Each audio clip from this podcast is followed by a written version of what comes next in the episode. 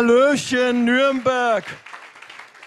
Freue mich sehr, bei euch wieder zu sein. Heimspiel für mich. Ich fühle mich wie zu Hause hier. Immer ein anderes Lokal, aber ist cool. Die Leute sind die Gesichter, die sie konstant bleiben. Ist es live noch zu Hause bei den Leuten? Hey, komm mal, wo ist die Kamera? Komm mal wieder vorbei, die hübschen Gesichter. Umarmen kannst du niemand virtuell. Selber schuld, ich umarme hier. Äh, also kommt mal wieder da vorbei. Ich freue mich sehr, Dani, dass, ich, dass du den Mut hast, mich wieder einzuladen und so weiter. Ähm, Leute sind auch schon rausgelaufen, also von dem her. Ich hoffe, ihr versteht mein Hauchdeutsch oder mein Hochdeutsch, äh, Schweizerdeutsch. Ihr wisst, dass Schweizerdeutsch im Himmel gesprochen wird, oder? Hä? Kann das biblisch belegen, wie, wie schon in zu alten Zeiten, oder? Paulus wurde in den dritten Himmel entrückt, 2. Korinther 12, und hat eine unaussprechliche Sprache gehört, oder? Also einfach, dass ihr euch vorbereiten könnt auf Schweizerdeutsch im Himmel. Ich habe hier noch eine Schleichwerbung, bevor ich loslege. Ich habe unten mega einen hübschen äh, Büchertisch. Umsatz machen ist auch biblisch. Ihr könnt in der Kirche etwas Illegales kaufen. Schon mal was Illegales gekauft? Dieses T-Shirt ist in über 50 Ländern illegal, so läufst du nicht in Saudi-Arabien, Brunei, Nordkorea oder weiß ich was für Länder rum mit diesem Kreuz. In, in China haben sie auch tausende von Kreuze runtermontiert von den Kirchen. Also vielleicht kommt es dann auch mal so weit bei uns. Also bei den Schweizer Bergen ist es schon der Fall. Sie hängen tibetische Fähnchen auf und die Kreuze kommen, nicht alle, aber ein paar sind schon runtergekommen. Dann äh, hier habt ihr einen Report, zieht euch das rein. Ah, nein, das ist ein Jahresbericht, könnt ihr auch reinziehen. Wirklich super Sache, was Gott weltweit tut. AVC ist ja also verschiedene ICF Churches connected mit Einsätzen und Geld geben und beten und so weiter. Und äh, äh, diesmal, was abgeht, äh, neben den Wundern auch krasses, wie Christen drankommen und immer noch hinstehen für diesen Jesus weltweit. Also zieht euch das alle zwei Monate rein. Dann hat es noch ein paar andere coole Sachen. Ich habe mit Kerstin wieder, kennst du noch die Kerstin Hack? Mit Kerstin wieder ein Büchchen aufgelegt, kreativ beten. Äh, man kann mal auch anders beten, als du betest. Wer hat schon auf den Knien gebetet? Nein, muss ich jetzt nicht fragen. Meine Frau betet seit drei Jahren wieder regelmäßig auf den Knien. Und das ist irgendwie spannend. Äh, wir sind ja nicht nur Geist und das macht etwas mit einem. Meine Frau hat sich wirklich verändert. Also nicht nur wegen dem Knien, sondern äh, alles einfach irgendwie interessant ist, gewisse neue Arten von Beten mal ausprobieren. Oder? Zum Beispiel hier um dieses Gebäude siebenmal rumlaufen. Nein, da fällt es runter. Oder dieser Typ, guter Freund von mir, der Bruder Jüng, wer dieses Buch, wer hat das schon gelesen? Ältere Generation vielleicht von uns, okay? Wer es noch nicht von den Jüngeren gelesen hat, hey, zieht euch die solche Biografien rein. Lest so viel Biografien wie möglich. Die Bibel natürlich einmal im Jahr durch, aber Biografien, christliche Bücher, lest und hört es, wenn ihr lesefaul seid, hört es euch zumindest an. Äh, der Bruder Jüng, eine super Biografie. Übrigens wegen Beten seine Frau, als er 13 Jahre im Gefängnis war, ihn haben sie ja mit dem, Knie, mit dem Hammer, haben sie ihm die Knie kaputt gemacht. Der musste neun Jahre rumgetragen werden im, im Gefängnis, weil er ein Wanderevangelist war. Und Gott hat ihn in einer Nacht wie durch ein Wunder geheilt, kam aus dem Gefängnis. Aber was ich sagen wollte ist, steht alles hier drin, was ich sagen wollte, seine Frau hat das ganze kleine Netzwerk mit ein paar Millionen Christen weitergeleitet und wenn die Evangelisten und Gemeindegründer nach Hause zu ihr gekommen sind, haben gesagt, oh, mach mal deine Hosen drauf. Und dann mussten sie die Knien zeigen. Und wenn dort keine kamelharte Haut war, dann hat er gesagt, du betest zu wenig, kannst deinen Minister gerade vergessen, oder? Also betet, was das Zeug hält. Lest dieses Buch. Dann noch ein anderes super Buch, das mir die, die Augen geöffnet hat, ist mit anderen Augen oder auf Englisch The 3D Gospel. Wir äh, reden das Evangelium, kommunizieren das Evangelium in, äh, in Justizform. Also Jesus ist für unsere Schuld gestorben und wir können schuldfrei werden. Aber erzähl das mal einem Iraner oder einem Afrikaner. Das interessiert den nicht groß. Der kann lügen, dass er das Gesicht nicht verliert, zum Beispiel. Für den ist Ehre wichtiger, als dass er lebt. Der würde sterben, lieber sterben, als das Gesicht verlieren. Versteht ihr? Und Jesus ist nicht nur für unsere Schuld gestorben. Wie ich weiß, wir Deutschen und Schweizer sind Justiz Kultur. Wir reden so. Aber mit einem Iraner, oder ihr habt ja sehr viele auch äh, Ausländer in Deutschland, müsst ihr über die Ehre und die Scham reden. Jesus ist für unsere Scham auch gestorben am Kreuz. Was heißt das? Hier war mal eine Ehrenkultur auch. Heute ist es mir egal, zu Schanden kommen. Das interessiert mich ja gar nicht. Die Hauptsache, ich bin gesund und reich. Nein, die Ehre haben wir irgendwie vergessen. Und der Iraner oder Afghane, habt ihr auch in Deutschland, müsst ihr über die Ehre reden, finden wir sofort zu Jesus oder Esoteriker oder auch Spiritisten oder Mischvölker aus Afrika und so weiter, müsst ihr über die Angst reden. Jesus ist nicht nur für unsere Schuld gestorben, für unsere Angst und unsere Scham. Das ist in diesem Buch. Das haben wir alles von der Bibel nochmal größer gemacht. Der Kontext der Bibel wurde in einer Ehrenkultur geschrieben. Einfach reinziehen, 20 Euro ist ein bisschen teuer für so dünne Seiten, aber super Buch. Dann jetzt habe ich einen nochmals, und da bin ich bald fertig, also ich habe unten einen richtigen Laden, Missionsbasar. Äh, aber dieses Heftchen, mega coole Geschichte, wie du jemandem, der wirklich die Nase voll hat vom Christentum, einfach mal ein Bild erzählst von Schiffchen auf einem weiten Meer und da gibt es nur ein Schiff, das den Masten auf dieses Paradiesinsel legen kann. Du hast noch nichts von Jesus, nichts von Bibel, nichts von Christentum erzählt. Eine, eine Geschichte gepflanzt in ihre Köpfe und plötzlich merken die, was sie eigentlich hätten mit Jesus und der Bibel. Das war jetzt mal, oh nein, das Geilste kommt noch der Tischgebetstoaster. Betet ihr immer das Gleiche vor dem Essen? Also ich denke, hey Mario, hast du mal wieder etwas Neues auf Lager? Immer dieses gleiche Tischgebet. Gott muss immer die gleichen Gebete anhören. Könnte doch langweilig sein für Gott, oder nicht? Singt dem Herrn ein neues Lied oder betet mal etwas Neues. Mario, danke vielmals, dass du da so nett dich verneigst und betest im Restaurant. Aber äh, ist das alles, was du auf Lager hast? Und hier habt ihr 50 Tischgebete, die verschiedenen, wo ihr mal anders dem Herrn Danke sagen könnt vor dem Essen, oder? Äh, nein, es ist äh, hebräisch. Das älteste Tischgebet der Erde, Baruch Atah Adonai Elohemu, oder? Also gesegnet seist du, König des Universums. Nein, Deutsch, hoch, Hochdeutsch. Und hinten, nach dem Essen kann man nochmals beten, oder? Nach dem Essen habe ich da, meine Schwiegereltern mussten 10.000 Etiketten kleben. Und hinten hat es ein Land, ein Verfolgungsland mit zwei Anliegen. Und äh, kann man noch etwas lernen. Kuba, wie viele Einwohner hat Kuba? Eben, da kann man etwas lernen, 11 Millionen. Hauptstadt von Kuba, Bravo Havanna, kann man alles noch lernen, aber zusätzlich nach dem Essen dann Fürbitte machen. Und ich, ich habe letztens auf einer katholischen Konferenz predigen dürfen.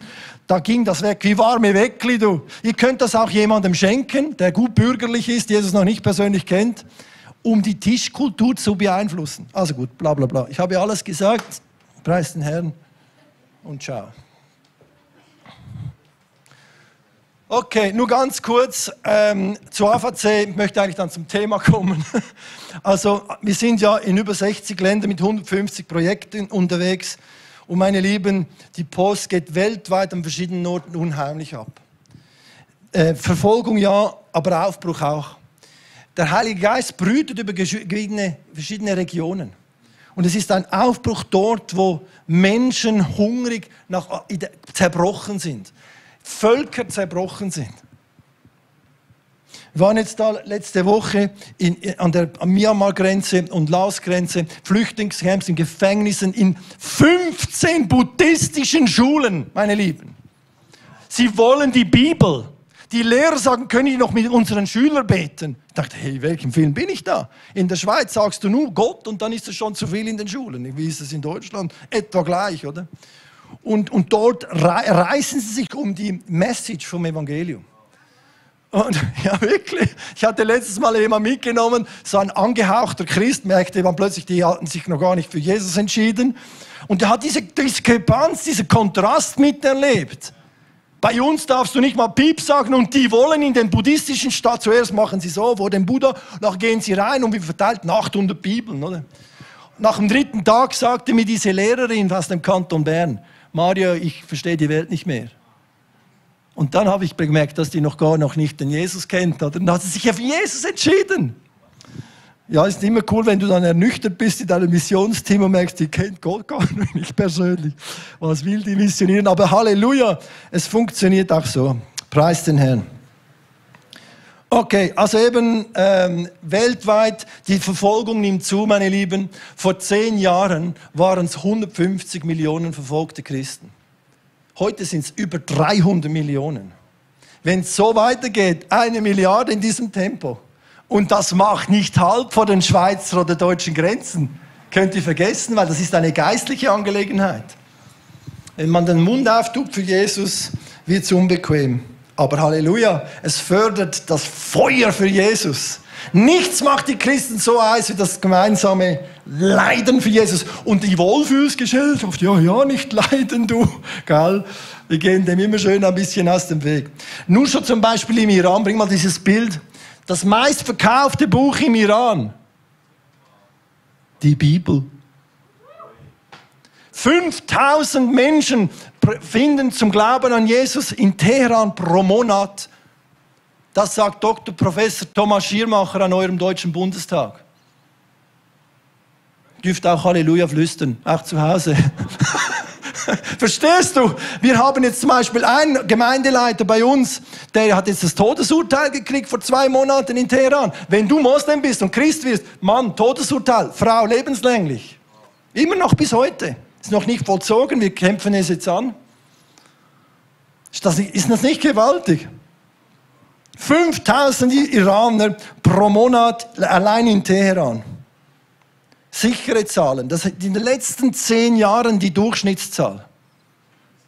Halleluja oder uns und so weiter. 30.000 Chinesen, bring mal das andere da von Thailand. Das sind die Schulen, so, so sind die Versammlungen gewesen, gell, du? Und nachher sprechen alle das Übergabegebet. Gut, ich weiß nicht, wie viele das wirklich checken, aber verschiedene Gemeinden entstehen dadurch. Wir sind jetzt, haben gerade eine Gemeinde gegründet. Ich ging nur mit zwei Deutschen und zwei Schweizer. Es haben sich so wenig angemeldet. Ich verstehe das nicht. Wir haben ja die Kohle und die Zeit um investieren, das weiß ich. Ich hätte auch an die Beach legen können, könnt ihr mein Deutsch verstehen? An, an Phuket an die Beach gehen können, aber nein, ich habe mich entschieden, ich gehe in diese Flüchtlingscamps und in diese Schulen. Nächstes Bild. Der Benji, wer kennt ihn? Wenige, überhaupt niemand. Das ist ein Mähdrescher Gottes, oder? Als ich unten war im August, meine Lieben, letztes Jahr im August, an einem Tag hat der Benji mit seinen Leuten 1260 Buddhisten getauft. Come on, hey, das ist Thailand. Ja, ihr dürft applaudieren. Jesus, Halleluja. Du sammelst deine Gemeinde, baust deine Gemeinde. Stellt euch das mal vor. Thailand war, ist ein harter Boden. Spucke, Daniel, vielleicht musst du anders sitzen oder so. Bist du schon getauft schon oder so? Bist du wieder getauft oder so? Tut mir leid, vielleicht irgendwie ein Becher. Hast du irgendwie ein, ein Bier oder so? Nein, ich meine. Das wäre alkoholfrei natürlich. Das würde noch cool aussehen, so eine Stange. Wie sagt ihr, shoppen? Oder wie sagt ihr? Nein, excuse. Shoppen? Ja, egal. Aber das wäre ein Kulturschock auch für die Deutschen, so ein Shoppen da auf dem Pulpit in einer Kirche. Nein, aber was ich sagen wollte ist, meine Lieben, Thailand ist, war harter Boden. Myanmar Erweckung, der letzten 20 Jahren von 2% auf 8% von 53 Millionen Menschen. Und Myanmar schiebt ein Problem. Der längste, mh, hm, sorry, der längste, excuse, der längste Bürgerkrieg der Welt in Myanmar. 70 Jahre Bürgerkrieg, keine Sau weiß es bei uns in der Schweiz. Oh, Entschuldigung, es sollte ein bisschen gehobenere Stimme. Äh, äh, aber nein, wir sind ja im ICF, wir dürfen, hier, wir dürfen hier reden, wie uns der Schnabel gewachsen ist. Nein, meine Lieben, das ist wirklich krass. Vietnam Aufbruch. Kambodscha eigentlich auch. Thailand, harter Boden seit Jahrzehnten. Und jetzt bricht etwas auf. Aber die brauchen uns. Unabhängig von AVC. Geht nach Thailand. Geht, macht Ferien in deinem Thailand und klopft bei den Leuten Tür zu Tür an. In der, in der Schweiz, in Deutschland, hey, was will dieser Sektierer? Dort lassen sie euch rein. Habt ihr das gehört? Macht Ferien in Thailand. Ist extrem billig übrigens zum Ferien machen. Wirklich. Ein Kaffee, äh, 30 Cent. Ja, macht Ferien in Thailand. Ihr könnt klopfen gehen, die sind alle happy, wenn die Weißen kommen. Das ist jetzt die Zeit. Und dann sind die mit der Lokalkirche und dann wächst das. Ist doch wunderbar. Und gleichzeitig nimmt die Verfolgung zu. Meine Lieben, das ist wirklich so krass. Einer von unseren Pastoren wurde in Laos umgebracht letztes Jahr. Familie kein Vater mehr. Aber sie sind stolz auf ihren Vater. Acht Kinder. Vier Gemeinden gegründet. Fünf Jahre ein Christ, hat vier Gemeinden gegründet. Also, investiert alles, was ihr könnt, Schweinchen dick. Ihr könnt es nicht mitnehmen. Next, investiere deine Investments. Next, möchte ich euch kurz etwas erzählen wegen der Kohle ich habe mit meiner Frau nur darüber geredet, komm Schatz, wir geben, der Zehnte geben ist sowieso äh, ähm, gesetzlich und sektiererisch. Ihr müsst mehr geben, dann sind ihr nicht mehr, nicht mehr gesetzlich. Elf, zwölf Prozent. Ich habe mit meiner Frau nur darüber geredet, Schatz, komm, wir geben jedes Jahr ein halbes, oh, sorry, ein halbes Prozent mehr. Ich meine, ein halbes Prozent nachher auf 20 Jahre anständig, oder? Das sind 30 Prozent deines Einkommens, oder? Das ist nicht mehr ganz logisch für unsere Schweizer Hirnis. Wir haben nur darüber geredet, nicht mal entschieden.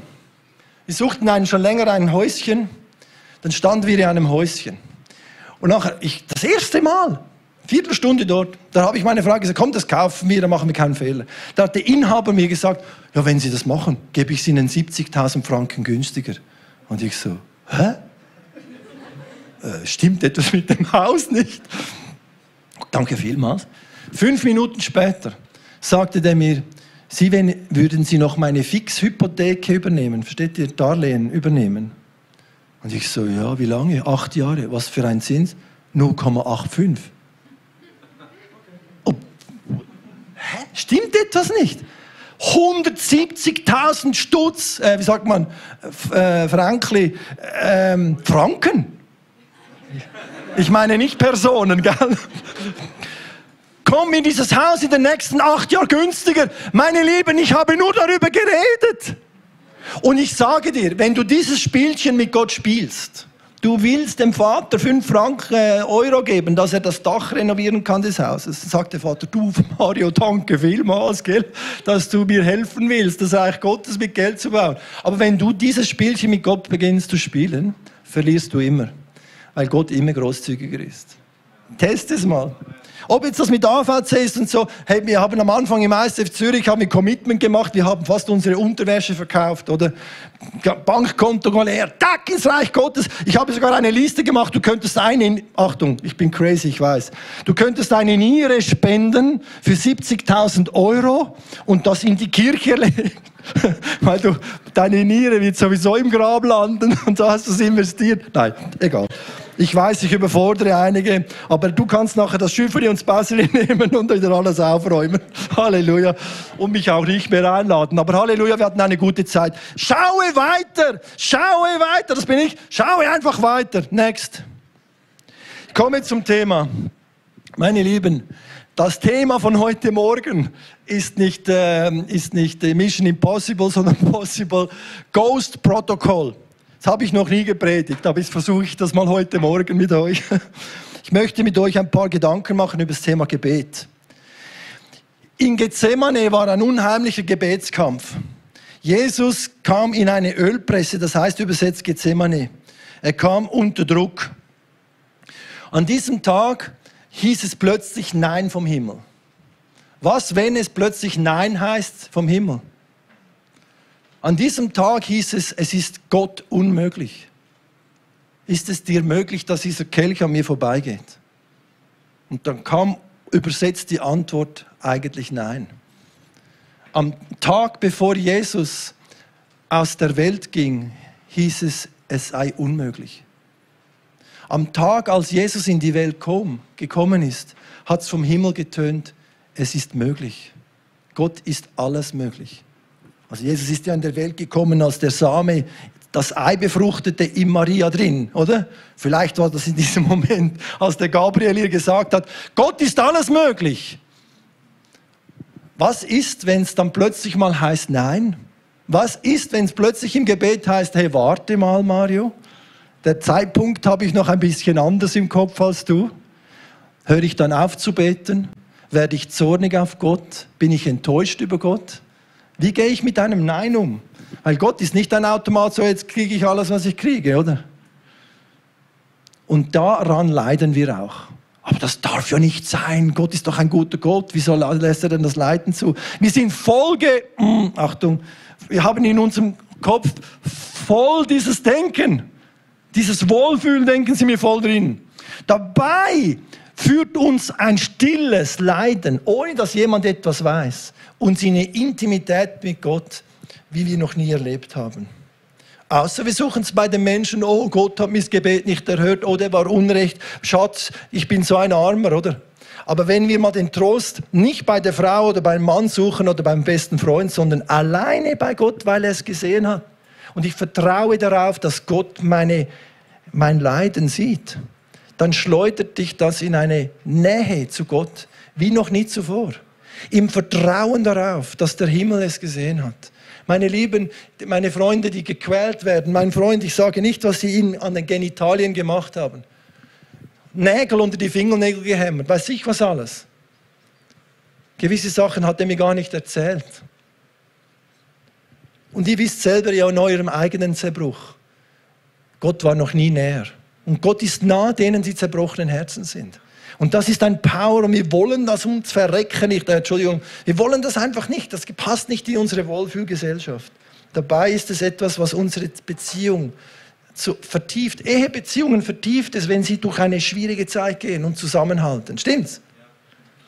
Ihr dürft auch Amen reinrufen. In einer Pfingstgemeinde hätte ich gesagt, alle, die einen Kaffee wollen, sollen die Hände runternehmen. Hm, okay.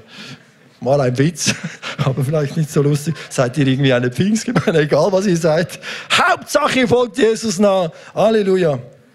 Okay, also und der, ah, du bist schon eins weiter, super. Das Geheimnis des Zerbruchs. Und um das geht's. Und meine Lieben, der Zerbruch, das ist das, wo eigentlich Frucht bringt. Und das ist wirklich interessant. Ich, ich hatte letztes Jahr, war ich so zerbrochen, nein, es war, es war im Sommer vorletztes Jahr, war ich so zerbrochen. Versteht ihr, ich erlebe, weiß ich was für Aufbrüche weltweit und da in der Schweiz. Sowieso mit einem christlichen Job habe ich weniger Kontakt mit Leuten, die Jesus noch nicht kennen. Ich habe gesagt, Jesus, gib mir geistliche Babys. Gib mir, äh, gib mir Babys. Eine Frau, die keine Kinder kriegt, die Kinder will. Ihr wisst selber, wie, wie, wie, wie schwierig das, das für eine Frau ist. Der Kontext der Bibel und des Auftrags, den wir von der Bibel haben und der Kontext meines Lebens. Und wenn das nicht zusammengeht, dann zerbricht mich das. Mario, wann hast du das letzte Mal einem eine physische Bibel geschenkt? Wann hast du ihm das letzte Mal einem säkulären Menschen die Hände aufgelegt und gebetet für einen? Wann hast du das letzte Mal für einen, der, der zerbrochen ist, der Gott sucht, Zeit genommen? Wann hast du den letzten Mensch getauft? Ich will nicht so viel Druck aussetzen auf euch. Aber ich bin selber mit mir, sagen wir, ins Gericht gegangen, selber mit mir mal in das Assessment gegangen. Und plötzlich habe ich gemerkt, hey, da ist mein Leben, da ist der Auftrag von Jesus. Was sind eigentlich meine Jünger? Gib mir geistliche Babys. Gib mir Frucht. Ich war so zerbrochen, meine Lieben. Ich war am Boden, am, am eineinhalb Stunden vor dem Gottesdienst, während einem Prozess von drei, vier Wochen. Ich habe gesagt, gib mir geistliche Frucht oder putz mich weg. Gib mir Nürnberg oder halt dann Zürich. Gib mir Zürich oder nimm mein Leben weg. Gib mir geistliche Babys. Und wenn das uns nicht zerbricht, und der, der Auftrag oder auch vor allem im Gebet, nichts zerbricht mich mehr als Gebet.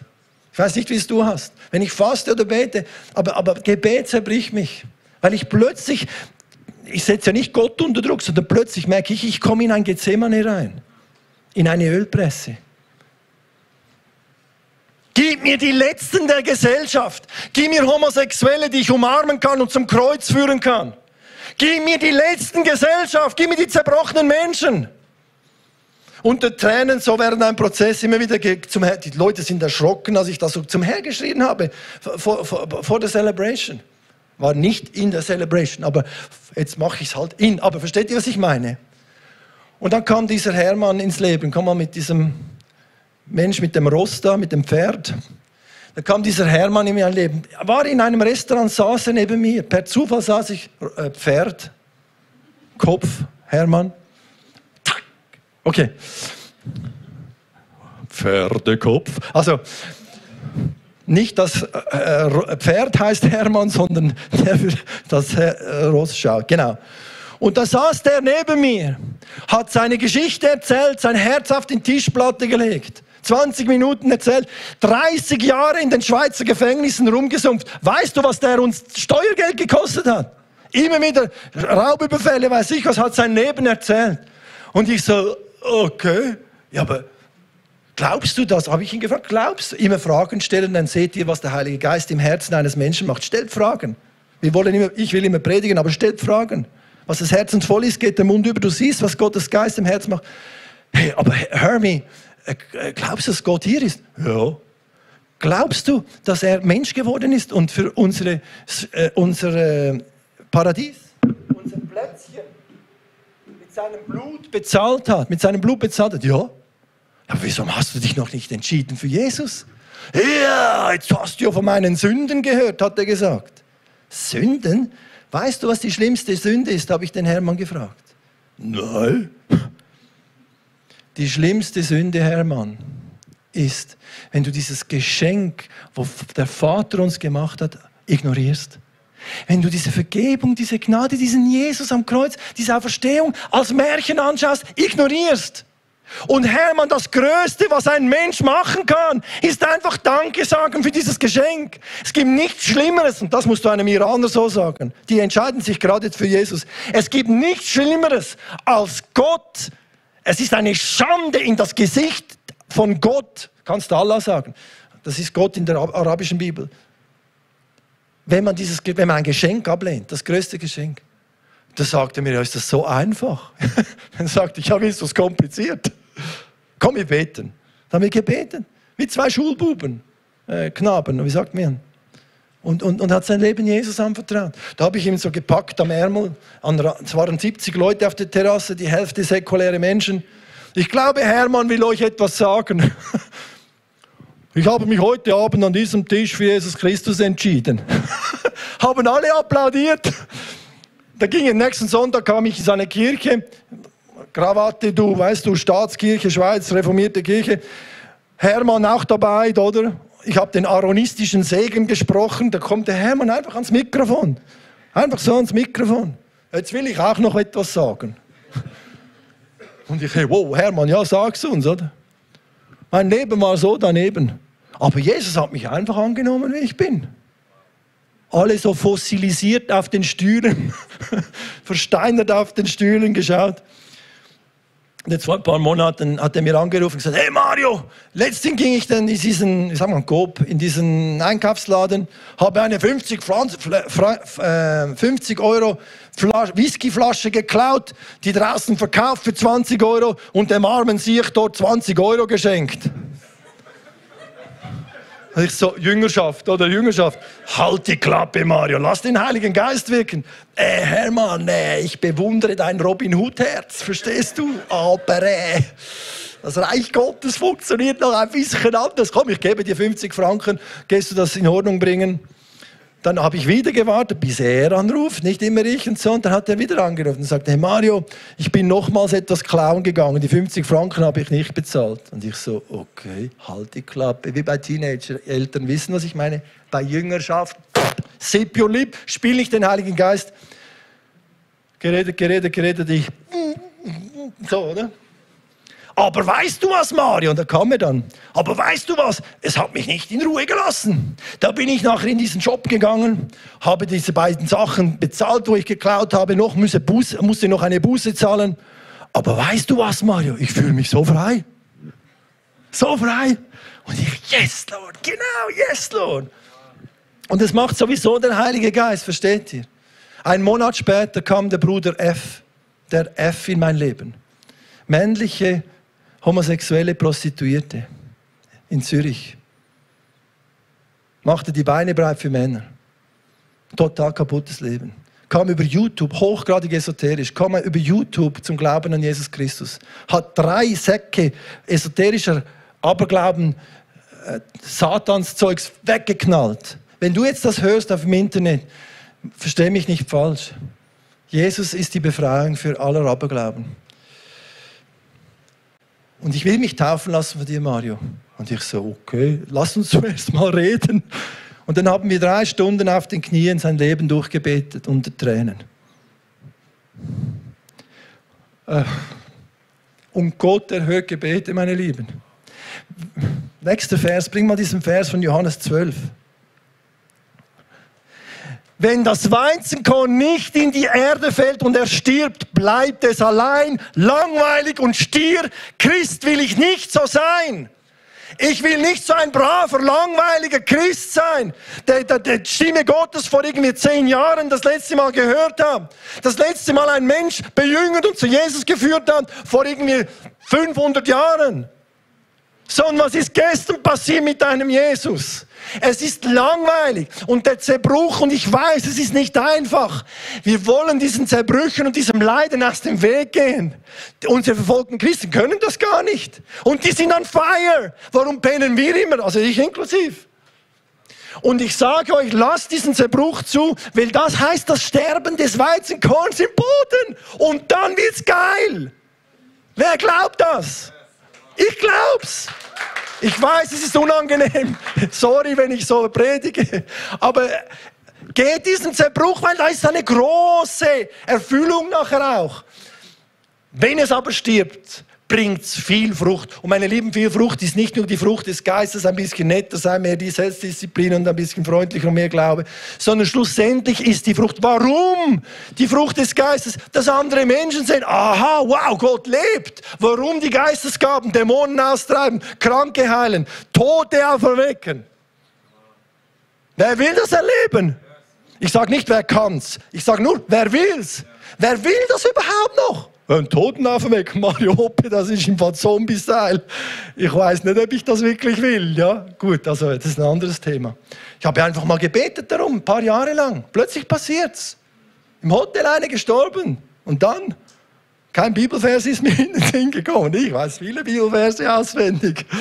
Im Namen Jesus, steh auf, du stirbst nicht in meinem Hotel. Die kam zurück, oder? Einmal an einem Unfall auch. Ich hatte so Polizei da, Ambulanz da und jetzt gehst du rüber und betest. Hey, ich hatte den Dings da in der Hose, oder? So auf der anderen Straßenseite, Schmerz, oder? Geh rüber und bete für den. Ging rüber, kam zurück. Nicht weil ich, weil Jesus mit seinem Blut am Kreuz deine Gebetserhörung bezahlt hat. Du hast Blanko. Ich habe Blanko. Und das ist der Grund des Gebetes. Und betet wie die Weltmeister. Betet mehr als ihr wollt. Es wuchert im Gebet. Komm, ich mache mal eine Gebetsnacht. Jeden, Mo jeden Monat mache ich eins, zwei Gebetsnächte. Vom Abend um acht bis morgens um sechs durchbeten. Wer hat schon mal eine Gebetsnacht gemacht? Eins, zwei, drei. Komm, wir machen eine in Nürnberg. Ich fahre nochmals vier Stunden. Komm hier hin und machen wir zusammen. Wenn ihr wollt. Wenn ihr sagt, den Spinner wollen wir nicht, gut, dann komme ich halt nicht. Selber schuld. Nein. Next. Ich weiß, es gibt fast keinen anderen Frust, als zum Teil im Gebet. Und mein Freund hat das auch erlebt, war im Gefängnis gefoltert. Zweieinhalb Tage in eine Kiste haben sie ihn genagelt, ist fast durchgedreht. Andere sagen, Sachen sage ich euch nichts, dann habt ihr auch noch ein Trauma, nur vom Hören schon. Hat das Todesurteil gekriegt in Teheran. Kam wie durch ein Wunder raus über die Cousine der Queen Elizabeth, hat Mediendruck gemacht war übrigens vorher ein Imam, ein Kaplan im Militär in der Passaradan, Elitetruppe vom Iran. Das ist so die Navy Seals vom Iran. Absolute Spinner. Und er war da, wollte Christen bekehren zum Islam und läuft in eine Untergrundkirche. Er mit Benzinkanister wollte die anzünden. Kommt zur Tür rein, zack, fällt auf die Knie, weint nur noch, checkt, dass Allah Vater ist und dass er in Fleisch gekommen ist in, Christ, in Israel Messin Jesus. Und, äh, und dann hat ist er zur Familie gegangen und hat gesagt, sein Großvater war ein äh, Ayatollah, das sind die Höchsten im Iran. Als er Kind war, hat er, gib mal deine Hand, hat er seine Hand genommen, den Buben seine Hand, so, den Daumen, Feuerzeug unter dem Daumen. Und sagt, so brennt es in der Hölle, wenn du nicht den Willen Allahs tust, oder? Solche eine Erziehung hatte er. Wurde Christ, eingesperrt, Todesurteil, ein paar Wochen vor dem kam er raus wie durch ein Wunder. Heute arbeitet er mit uns, ist völlig gefrustet an die syrische Grenze gegangen. Nichts hat geholfen. Er wollte dort helfen. Wir hatten Geld und alles wollte dort helfen. Nichts hat geholfen. Ging gefrustet zurück, hatte das Flugticket schon in der, in, im Hosensack. Zwei Stunden bevor der Flieger heißt, sagt Gott ihm, geh wieder zurück. Und er, äh, zurück. Die wollen ja nicht. Ging wieder zurück, traf per Zufall die Frau des Bürgermeisters an der syrischen Grenze. Was willst du uns helfen? Ja, komm grad mit. Hat sie die Frau hat ihn mitgenommen, ging zu der obersten Instanz dieser Stadt, die so groß ist wie Zürich, ging einfach in eine Sitzung rein mit ihm, wo die obersten äh, Stadtbehörde eine Sitzung hatte. Ihr Mann war dort und sie hat gesagt, hört auf den, der will uns helfen, hört doch dem endlich mal zu. Und dann und dann haben wir für Tausende von Leuten helfen können und hat auch die ganze Arbeit im äh, Nordirak aufgebaut, wo ich auch schon äh, mit ihm unterwegs war. Ich möchte euch das ganz kurz zeigen.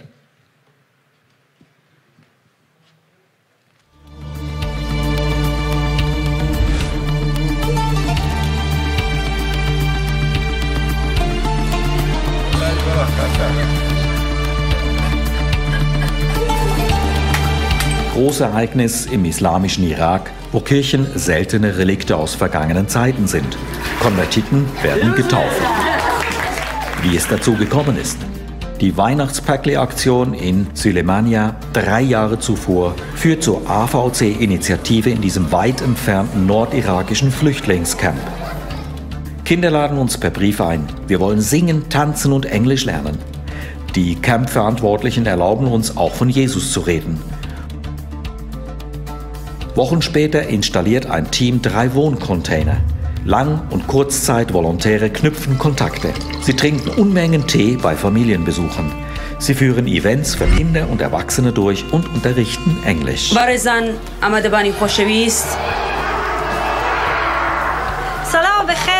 Ein Kinderspielplatz wird eingeweiht und zum Treffpunkt für Kinder und Erwachsene. Später wird eine Weberei gebaut und in Betrieb genommen und eine Containerklinik der Schweizer Armee in den Bergen.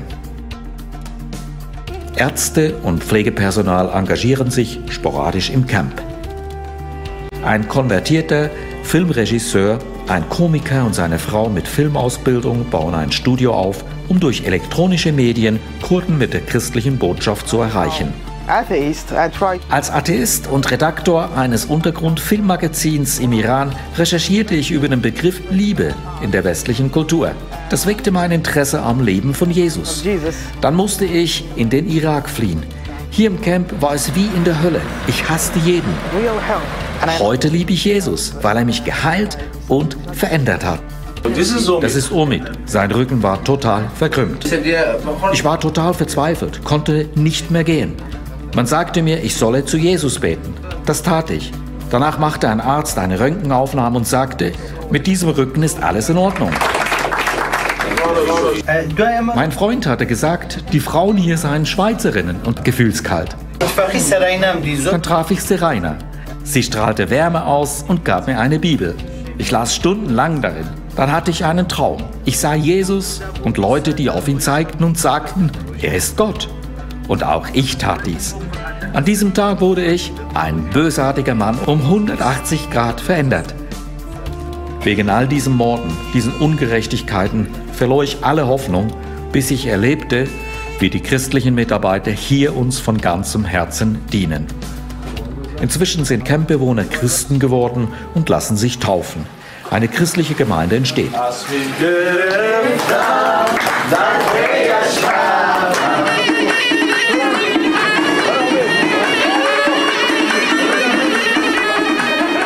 Taufe mündet in eine veritable Party und in Freude und Begeisterung, was im trüben Alltag des Flüchtlingscamps in den vergangenen 25 Jahren kaum jemals aufgekommen ist.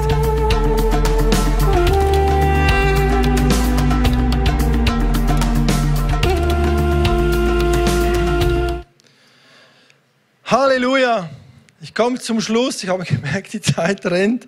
Ich möchte nur noch zwei Sachen euch erzählen und das eine wegen diesem Ghost-Protokoll. Ich bete seit 18 Monaten für Saudi-Arabien, dass das Evangelium von Jesus in das, in das Königshaus von Saudi-Arabien kommt. Zeige mal diese Bilder, ganz kurz. Und das ist Filmchen nein, von Saudi-Arabien, nicht Iran.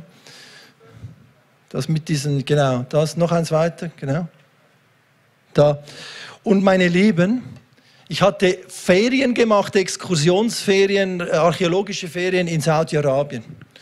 Wo das Volk Israel, der Berg Gottes und so ist, ist nicht in Sinai, egal.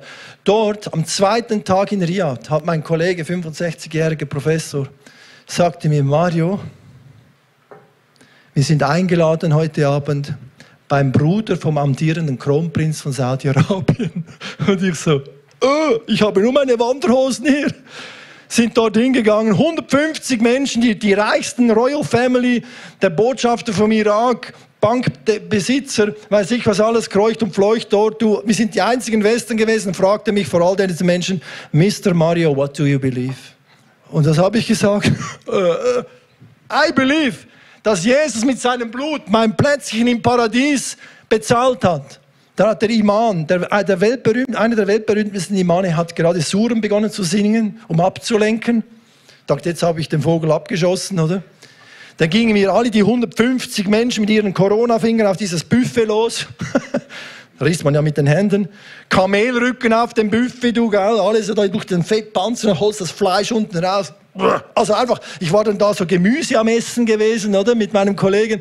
Dann lief der eine Bruder, das waren Zwillingsbrüder, einer mit diesem Imam allem vorbei, alle schauen den nach, kommen zu unserem Platz und fragen, könnt ihr nicht nochmals kommen? Wir wollen mit euch privat über den Glauben reden. Und ich so, Okay. Dann sind wir dann eine Woche später eingeladen gewesen in diesem Palast hier. Die haben Haustiere. Ein Löwe, drei Geparde, ein Wolf und eine Hyäne und geben ihnen von Hand zu essen. So. Eine Gepard läuft immer in diesem Pool rum. Wenn du den strauchelst wie ein Generator, da hast du Adrenalinschübe. Wir haben 90 Minuten über das Evangelium von Jesus gesprochen. Und am Schluss, und dieser Imam, da kannst du selber nachschauen auf YouTube, hat 1,5 Milliarden Views auf seinen islamischen Predigten. 1,3 Milliarden, 200 Millionen, 50 Millionen auf diesen YouTube-Predigten. Und am Schluss kam der bäuerliche, unverfrorene Schweizer Berggeist, nein, der Heilige Geist kam auf mich. Also ich kann es nicht anders erklären. Ich habe den einfach beim Verabschieden geht es nicht fünf Minuten wie in Deutschland oder in der Schweiz, es geht eine halbe Stunde. Da habe ich dem gesagt, Mister, ich sage jetzt den Namen nicht, soll ich Ihnen, shall I put my hands on you and pray for you for revelation of Isa? Soll ich beten, dass du die Offenbarung von Jesus erhältst? Sagte der ja. Und ich so, wow, in the name of Isa Messi, give him revelation who Isa Messi is. Amen. Da sagte der Amin, Shukran, Afwan. Meine Lieben, ich war so im Flugzeug später. Ich meine, wenn sich dieser Typ zwei Millimeter verschiebt Richtung Jesus, sein ganzer Fanclub verschiebt sich auch in diese Richtung. Ich habe keine Ahnung. Ich sage nur eins, Gott erhört unsere Gebete mehr als wir denken. Betet, was das Zeug hält. Betet was, betet viel mehr, betet stundenlang, betet. Ich mache wieder Listen, ich bete eine Stunde für hunderte von Namen. Ich bete durch. Ich bin doch nicht blöd. Ich bete. Und ich sage ich den, den Schlussgedanken, das ist eigentlich das ganze Thema äh, wegen dem Ghost-Protokoll, in einer Schau auf die Uhr, in einer Minute. Ab jetzt, also ich bin gerade fertig, ab jetzt. Wenn du betest, schreibt, wird, also ich habe zwei Beziehungen zu Gott. Eine Beziehung, eine Gebetsbeziehung, ganz persönlich, intime Sachen. Die andere Beziehung ist eine Geschäftsbeziehung mit Gott. Da gehe ich mit Gott in einen Sitzungsraum. Da wird ein Protokoll geschrieben. Da wird es Traktanten geben. Da gibt es Pendenzen. Und ich komme immer wieder, Herr, es steht auf diesen Pendenzen noch nicht erledigt, noch nicht erledigt, bitte um Erledigung. Und wisst ihr was? Ich überzeuge nicht Gott mit dem, sondern wisst ihr, was Gott macht mit diesem Protokoll? Ich glaube, das ist eine Offenbarung, die Gott mir persönlich gegeben hat. Könnt ihr nachher Bibelverse am Büchertisch von mir verlangen. Er nimmt dieses Protokoll, zeigt es der unsichtbaren Welt und sagt den Dämonen, sagt seinen Engeln, so, los, hü. Mein Sohn hat gebetet. Du bist ein Sohn und eine Tochter des lebendigen Gottes.